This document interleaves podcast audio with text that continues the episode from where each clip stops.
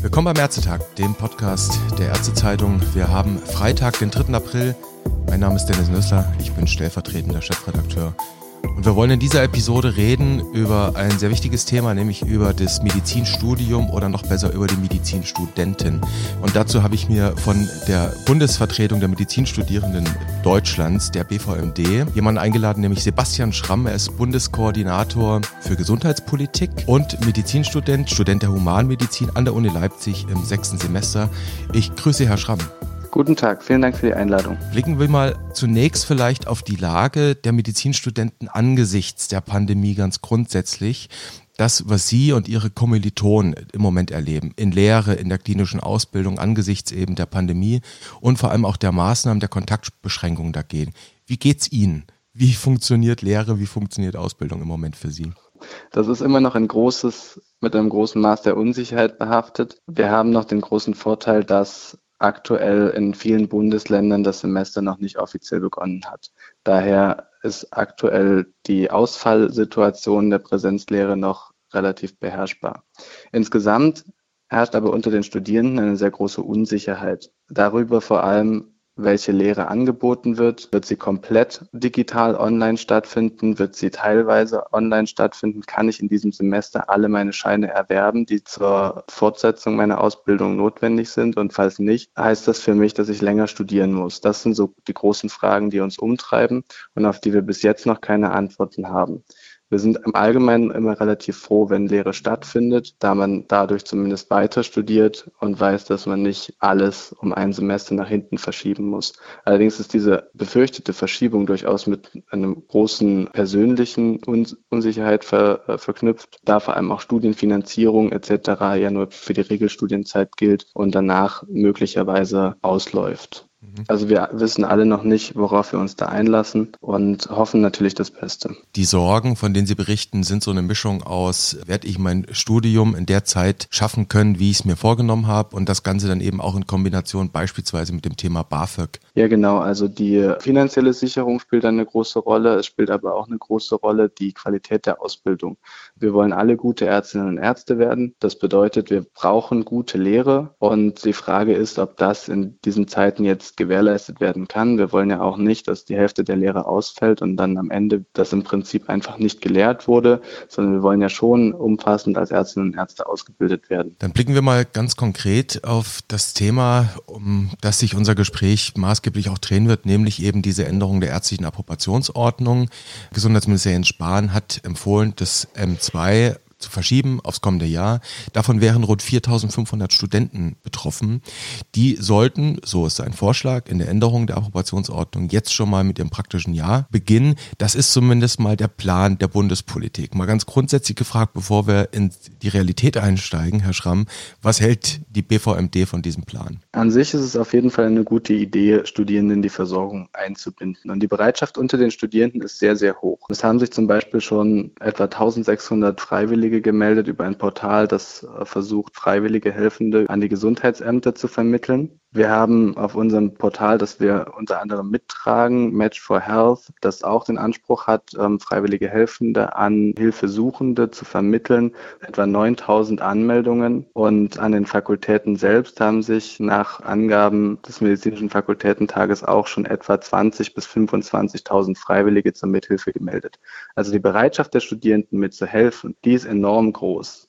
Und jetzt gilt es natürlich, Regelungen zu schaffen, die es ermöglichen, den Studienverlauf fortzusetzen, den planbar zu halten und vor allem, dass die Studierenden keine Nachteile durch eventuelle ja, Hilfstätigkeiten in der medizinischen Versorgung erleiden. Da geht es dann auch um das Anrechnen der Zeiten, beispielsweise auch für Praktika etc. oder in der Formulatur. Sie finden also grundsätzlich die Idee, gescheit. Das haben Sie auch gerade unterfüttert mit dem Wunsch von vielen Studierenden, jetzt in der Versorgung zu helfen mit dem, was sie schon an Wissen erworben haben, ob jetzt vorklinisch oder klinisch. Bleiben wir gerade nochmal bei genau diesem Wunsch. Wie lässt sich denn dieses Thema Studium, Ausbildung, aber auch eben der Prüfungsstress mit dem Wunsch, jetzt helfen zu wollen, eigentlich organisatorisch unter einen Hut bringen? Man muss halt priorisieren. Solange es die Versorgungslage noch hergibt, sollte auf jeden Fall die Lehre im Vordergrund stehen. Die Studierenden sollten nicht dazu herangezogen werden, maximal zu arbeiten, wenn es möglich ist, dass parallel noch Lehre stattfindet und wenn sie gegebenenfalls durch Prüfungsleistungen, durch Prüfungsanforderungen dazu verpflichtet sind, auch ihr Studium so weiterhin wahrzunehmen. Wenn die Versorgungslage sich aber weiterhin zuspitzen sollte und die Studierenden tatsächlich benötigt werden, um die Gesundheitsversorgung aufrechtzuerhalten, dann erachten wir es auch als hinnehmbar, dass die Lehre zurücktritt hinter diesen Anforderungen. Was aber nicht sein kann, ist, dass es oder nicht sein darf, ist, dass es zu einer Doppelbelastung der Studierenden kommt, dadurch, dass sie zum einen in der Versorgung tätig sein müssen, zum anderen auf ihr Studium lernen müssen. Das muss also insgesamt beherrschbar bleiben. Und Dinge, die man auf jeden Fall ergreifen kann, die sehr einfach auch zu regeln sind, sind dass Versorgungsleistung zum Beispiel als Formulatur oder Pflegepraktikum anerkannt wird. Auch Blockpraktika stellen die Studierenden zunehmend vor Herausforderungen, da diese abgesagt werden in diesem Semester zum Teil. Und die Frage natürlich im Raum steht, inwiefern das nachgeholt werden kann, wer diese nachgeholten Blockpraktika organisiert, beziehungsweise ob man nicht vielleicht einfach Leistungen in der Gesundheitsversorgung als solche anerkennen kann. Ich möchte nochmal auf das Stichwort eingehen. Sie haben es benutzt, nämlich das Lernen. Das Lernpensum, das wissen wir im Medizinstudium, ist jetzt kein geringes und gerade bei Examensprüfungen reden wir nicht von kleinen Klausuren, da muss man sich lange Zeit darauf vorbereiten. Nun war ja die Idee, dass das M2 verschoben werden soll auf das kommende Jahr. Das hätte dann zur Konsequenz gehabt, dass nach dem praktischen Jahr nicht nur das zweite Staatsexamen abgeleistet werden muss, sondern dann auch relativ dicht im Anschluss das dritte Staatsexamen. Ist das überhaupt zu bewältigen vom Prüfungsstoff? Also zu bewältigen ist es sicherlich. Das ist insgesamt eine Situation, die wir, ich glaube, bis 2014 schon einmal hatten. Damals existierte das Hammer-Examen, was tatsächlich nochmal die finale schriftliche Abschlussprüfung des Medizinstudiums kombiniert mit einer mündlich praktischen Prüfung oder klinisch-praktischen Prüfung, wie man es heute nennt, abgeleistet werden musste. Das wurde aus gutem Grund abgeschafft, obwohl es natürlich auch bewältigbar war. Man, die Studierenden sind ja auch damals approbiert worden. Es ist ja keiner dort jahrzehntelang dran gescheitert. Insgesamt setzen wir aber für das Staatsexamen, das schriftliche, die sogenannte M2-Prüfung, ein Lernpensum von etwa 100 Tagen an. Ja, da gibt es viele Lernpläne, die sich aus der Erfahrung der letzten Jahre entwickelt haben und die die Studierenden optimal auf diese M2-Prüfung vorbereiten sollen. Diese 100 Tage müsste man natürlich auch im Vorfeld dieser M2-Prüfung, wenn sie nach dem praktischen Jahr stattfindet, gewährleisten, damit zumindest die Bedingungen vergleichbar sind, unter denen das M2 geschrieben wird. Dazu kommt aber, dass unmittelbar danach auch die M3-Prüfung ansteht. Auch für diese M3-Prüfung sollten mindestens vier Wochen Lernzeit gewährleistet werden. Das bedeutet, dass die Studierenden am Ende von ihrem praktischen Jahr nochmal eine riesengroße Zeitspanne decken müssen, einfach nur mit Lernen. Zusätzlich ist es natürlich nicht so richtig sinnvoll, das M2 am das Ende des praktischen Jahres zu verlegen. Denn das M2 sollte in seiner Grundkonzeption abprüfen, ob die Studierenden bereit sind, ins praktische Jahr einzusteigen. Das danach durchzuführen, ist demnach nicht so richtig zielführend. Es gab ja auch die Forderung von der BVMD, die gab es relativ früh, nachdem die ersten Vorschläge seitens des Fakultätentags und des IMPP bekannt geworden waren, das M2 ausnahmsweise ersatzlos zu streichen. Hält äh, die BVMD nach wie vor an dieser Forderung fest? Ja, genau. Also wir haben gesagt, dass, falls das M2 jetzt nicht durchführbar ist, dann gestrichen werden soll. Nach dem Vorbild von zum Beispiel Italien, die auch die Abschlussprüfung in ihrem Medizinstudium einfach erlassen haben, damit die Studierenden der Versorgung zur Verfügung stehen und also in irgendwelchen Lernmechanismen oder Prüfungsmechanismen zurückgehalten werden. Unsere Forderung damals war genau diese, das M2, falls es nicht stattfinden kann, zu erlassen und stattdessen eine Äquivalenzleistung anzusetzen. Wir haben vorgeschlagen, dass es die kumulativen Leistungen aus dem klinischen Studienabschnitt sein sollen. Das bedeutet eine Durchschnittsnote aus allen klinischen Noten. Man muss sich vor Augen führen, dass das sehr, sehr viele Leistungen sind, die da erbracht wurden. Das sind zum Teil 60 Prüfungen, die im klinischen Studienabschnitt insgesamt geschrieben werden. Und daraus eine Durchschnittsnote zu bilden, das ist schon eine aussagekräftige Äquivalenzleistung. Abgesehen davon natürlich, dass an den Fakultäten die Prüfungen in den Fächern relativ uneinheitlich gehandhabt werden. Wir halten nach wie vor daran fest, dass dieses M2 sollte es nicht stattfinden, erlassen wird. Jetzt bewegen wir uns tatsächlich noch so ein bisschen im, im the theoretischen Bereich, weil es ist ja so, dass in dieser Verordnungsänderung den Bundesländern faktisch freigestellt wird, das M2 zu verschieben oder durchzuführen. Und jetzt ist es so, dass man eigentlich aus immer mehr Ländern hört, nee, eigentlich wollen wir es doch durchführen. Sie als BVMD-Vertreter, Sie dürften da, mutmaße ich jetzt mal, einen besseren Überblick haben, wie die Lage dazu in den Ländern ist. Was können Sie uns sagen, wie wird da momentan oder wie wird da geplant?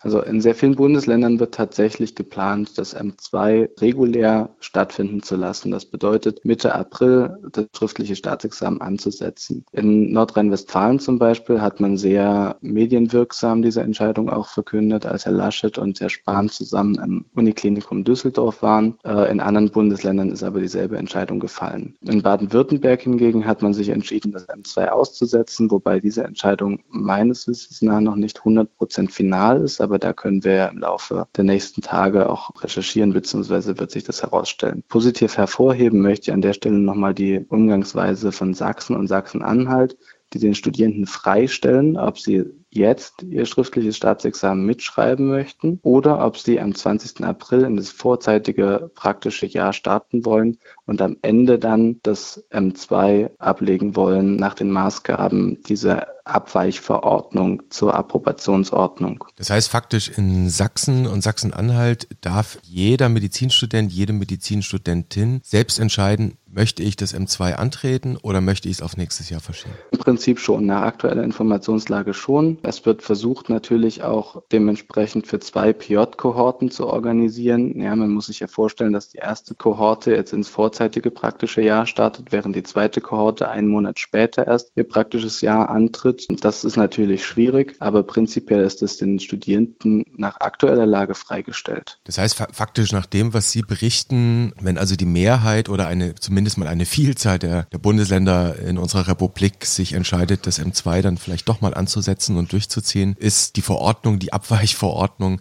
erst einmal ein Papiertiger. Es gab ja noch einen anderen Vorschlag zu diesem Thema, der kam auch vom Fakultätentag und vom IMPP. Das war der Vorschlag, die M3-Prüfung zu streichen, also das dritte Staatsexamen, das, was dann letztlich das Maßgebliche am Ende ist, das einfach zu streichen und die für das M3 zugelassenen Studierenden bereits mit einer Vollapprobation auszustatten, die dann befristet gewesen wäre. Man hätte dann so war der Vorschlag, später noch einmal eine Prüfung, eine kurze Prüfung ablegen müssen. Dann wäre ein gesamter Jahrgang sofort ärztlich tätig gewesen. Umgesetzt worden ist dieser Vorschlag jetzt nicht. Was hätte die BVMD davon gehalten? Wie ich das vorhin schon ausgeführt habe, ist das große Problem an der Situation die Unsicherheit, vor der die Studierenden stehen. Ja, seit zwei Wochen wird darüber diskutiert, ob man das M2 jetzt stattfinden lässt oder nicht. Also das M2-Staatsexamen, das schriftliche. Die Studierenden gehen in ein praktisches Jahr, das von Anfang an sehr unsicher ist und sehr unvorhersehbar ist, da die Fakultäten zum Teil entscheiden können darüber, ob die Studierenden jetzt ihr Wahltertial wahrnehmen können oder nicht, sofern sie natürlich in das vorzeitige praktische Jahr starten. So und dann sollen sie am Ende noch ein Hammer-Examen bekommt, das auch nochmal kein reguläres schriftliches Staatsexamen ist. So. Und diese Forderung des medizinischen Fakultätentages bezüglich der M3-Prüfung wäre jetzt nochmal die Spitze der Unsicherheit gewesen, da man die Studierenden unter einem Vorbehalt in das ärztliche Berufsleben einsteigen lässt. Das ist schwierig von der Rechtsstellung her. Also sind sie dann genauso haftbar wie fertig geprüfte Ärztinnen und Ärzte oder sind sie das nicht? Und wann müssen sie diese Prüfung nachholen und bekommen sie dafür Lernzeit oder bekommen sie die nicht? Also man hätte auch hier die Studierenden wieder auf unbestimmte Zeit im Unsichern gelassen. Und das ist im Prinzip die Kernforderung der BVMD, dass diese Unsicherheit endlich aufgehoben wird. Und deshalb ist das aus unserer Sicht keine passable Lösung gewesen.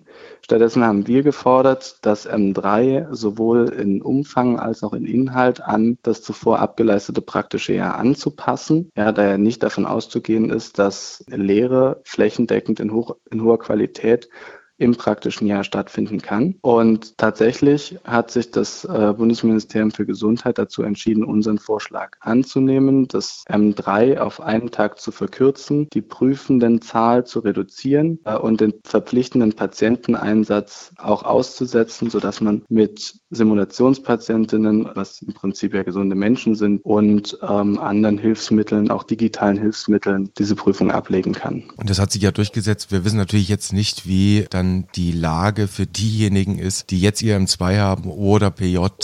Am, am Ende natürlich beides. Die Frage ist nur, welcher zeitlichen Abfolge, wie dann die Lage im kommenden Jahr aussehen wird.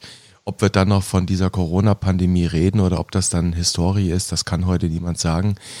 Herr Schramm, zu guter Letzt, wenn Sie einen Wunsch frei hätten als Student der Humanmedizin, aber auch für all Ihre Kommilitonen angesichts dieser Zeit, die wir gerade erleben und angesichts dessen, dass Sie, wie Sie es eben gesagt haben, eigentlich alle nur gute Ärzte werden wollen. Was wäre das? Ich wünsche mir, dass Institutionen und Gremien, die Entscheidungen darüber treffen, wie mit dem weiteren Studienverlauf verfahren wird oder wie mit Studierenden umgegangen wird, dass diese Organisationen proaktiv auf Studierende zugehen und deren Perspektive mit in ihre Entscheidung einbinden. Dadurch ließen sich viele Verwirrungen ersparen, dadurch ließen sich ähm, solche scheiterten Regulationen, wie jetzt erlassen wurden, deutlich vermindern und die Irritation unter den Studierenden wäre deutlich geringer. Dann lassen wir das so stehen, genauso wie Sie es gesagt haben und wir schauen mal, wer sich das dann hinterher anhört und bei Ihnen anruft. Herr Schramm, es war interessant mit Ihnen über dieses Thema zu reden. Vielleicht war es nicht das letzte Mal, vielleicht hören wir uns wieder zu einem anderen Thema, vielleicht dann nicht Corona. Ich bedanke mich für das Gespräch und ich wünsche Ihnen in allem Tun, in